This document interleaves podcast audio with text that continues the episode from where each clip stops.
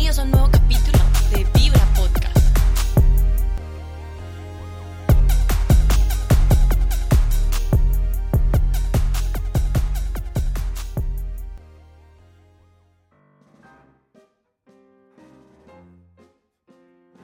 Espero que todas las personas que están escuchando este podcast se encuentren muy bien, llenas de salud y luz interior para poder ser emisoras y emisores de buenas nuevas en sus hogares y sitios de trabajo o esparcimiento.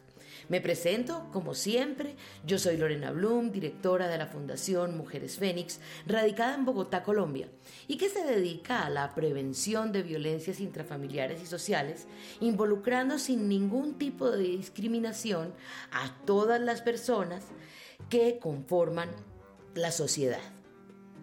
Además, nos dedicamos a la visibilización de la problemática, la guía y la asesoría para poder evitar o sanar tantos vejámenes presentes día tras día. Desde hace algún tiempo hicimos una alianza muy interesante con Vibra Music Podcast y gracias a ellos podemos divulgar y difundir estos contenidos buscando ayudar a tantas personas que sabemos necesitan de este tipo de ayuda. Les recuerdo que nuestro correo electrónico es fundacionmujeresfenix.gmail.com Empezamos hoy hablando acerca de lo que se trata la violencia religiosa y política. Ya sabemos que es violencia, eh, pues lo hemos visto en varios de los programas anteriores. Y bueno, entonces eh, lo hemos definido como, eh, haciendo un resumen, como la agresión ante una creencia adoptada por otra persona, ya sea por tradición o por convicción Obviamente, esto con respecto a lo que tiene que ver con la violencia religiosa y política concretamente. Citaremos algunos ejemplos, no sin antes nombrar algunas de las religiones ocultas que están presentes actualmente.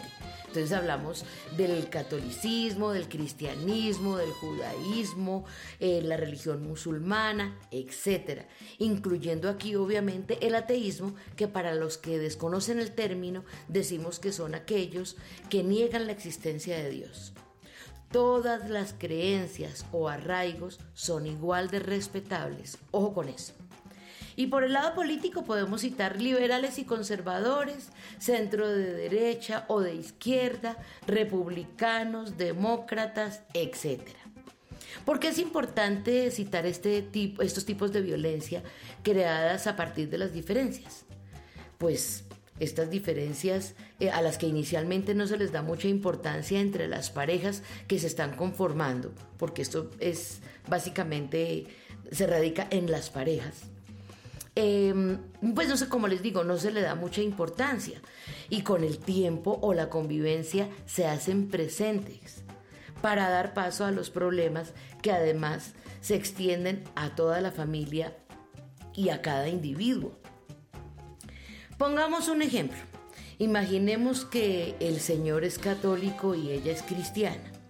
Empecemos porque resulta que los católicos adoran a la Virgen y a los santos, y además que algunos rezan a las imágenes. Los cristianos, en cambio, no adoran a la Virgen, ni rinden culto a las imágenes.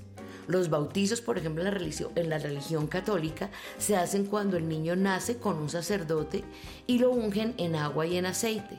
Los cristianos reciben, dicen que reciben a Dios en su corazón eh, con un nuevo nacimiento y hay una unción eh, en agua y es de cuerpo entero. En la religión católica no, solamente es en la cabecita del bebé. Entonces, aquí nos damos, empezamos a dar cuenta de las diferencias. Las, las reuniones, por ejemplo, son diferentes también. La forma de predicar es diferente. Incluso los sacerdotes de la Iglesia Católica se han tenido que reinventar para no perder tantos adeptos y modernizar o dinamizar la misa.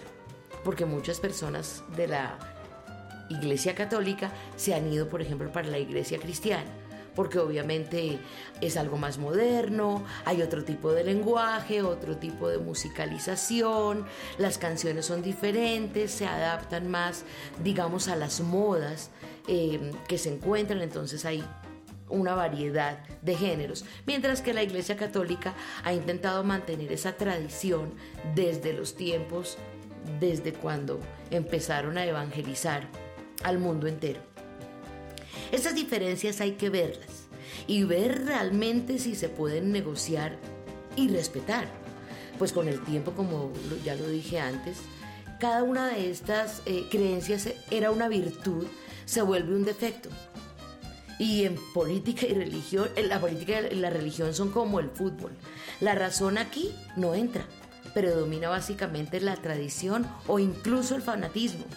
En algunos el razonamiento y el discernimiento, porque han estudiado, es decir, se han metido allí por convicción. Es muy importante esto que veamos, para que veamos esto desde el principio. Imagínense ustedes uno siendo de izquierda y el otro de derecha. Eh, en, la fundación dimos atención precisamente a una pareja colombiana así. No se imaginan lo que pasaba cada vez que había una alocución presidencial o un partido de fútbol o llegaba el domingo que era el día o de la misa o del culto. Entonces les pongo, les cuento el cuento. Ella de derecha, políticamente, católica a nivel religioso, y era de un equipo colombiano bogotano que se llama El Santa Fe. Y él de izquierda, ateo y aparte de eso de millonarios.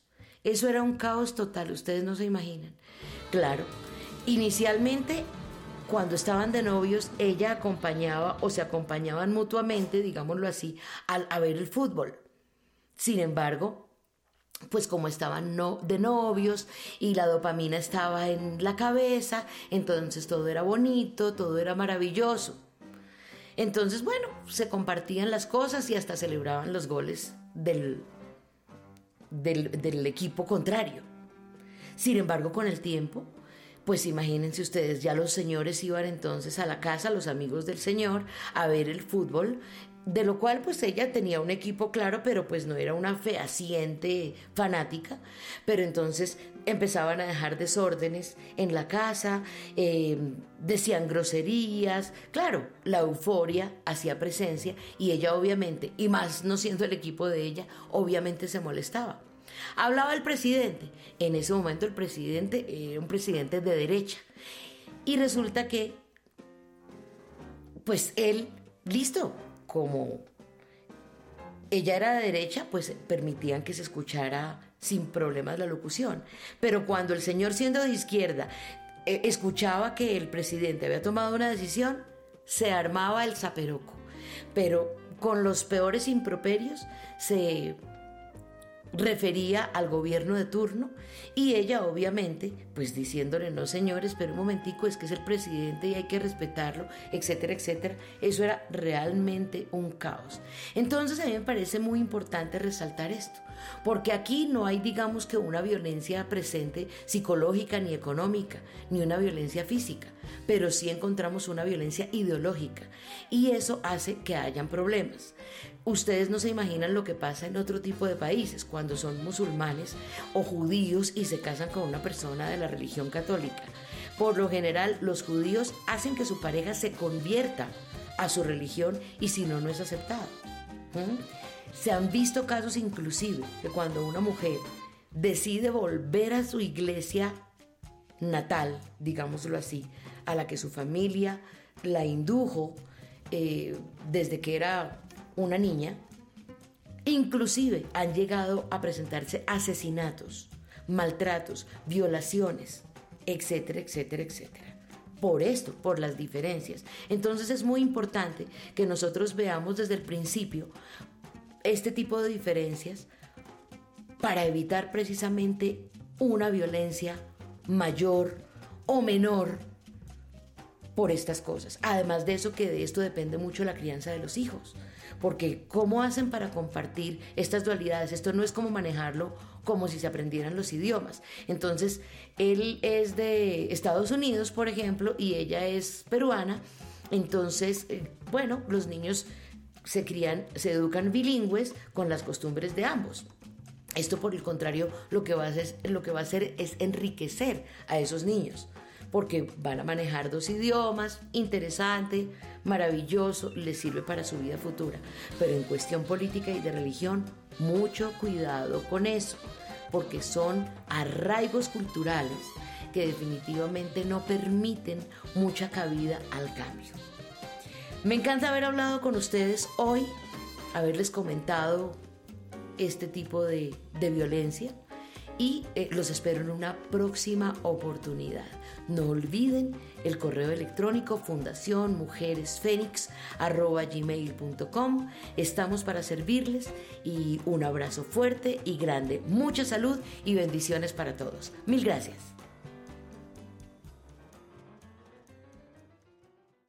Vibra Podcast.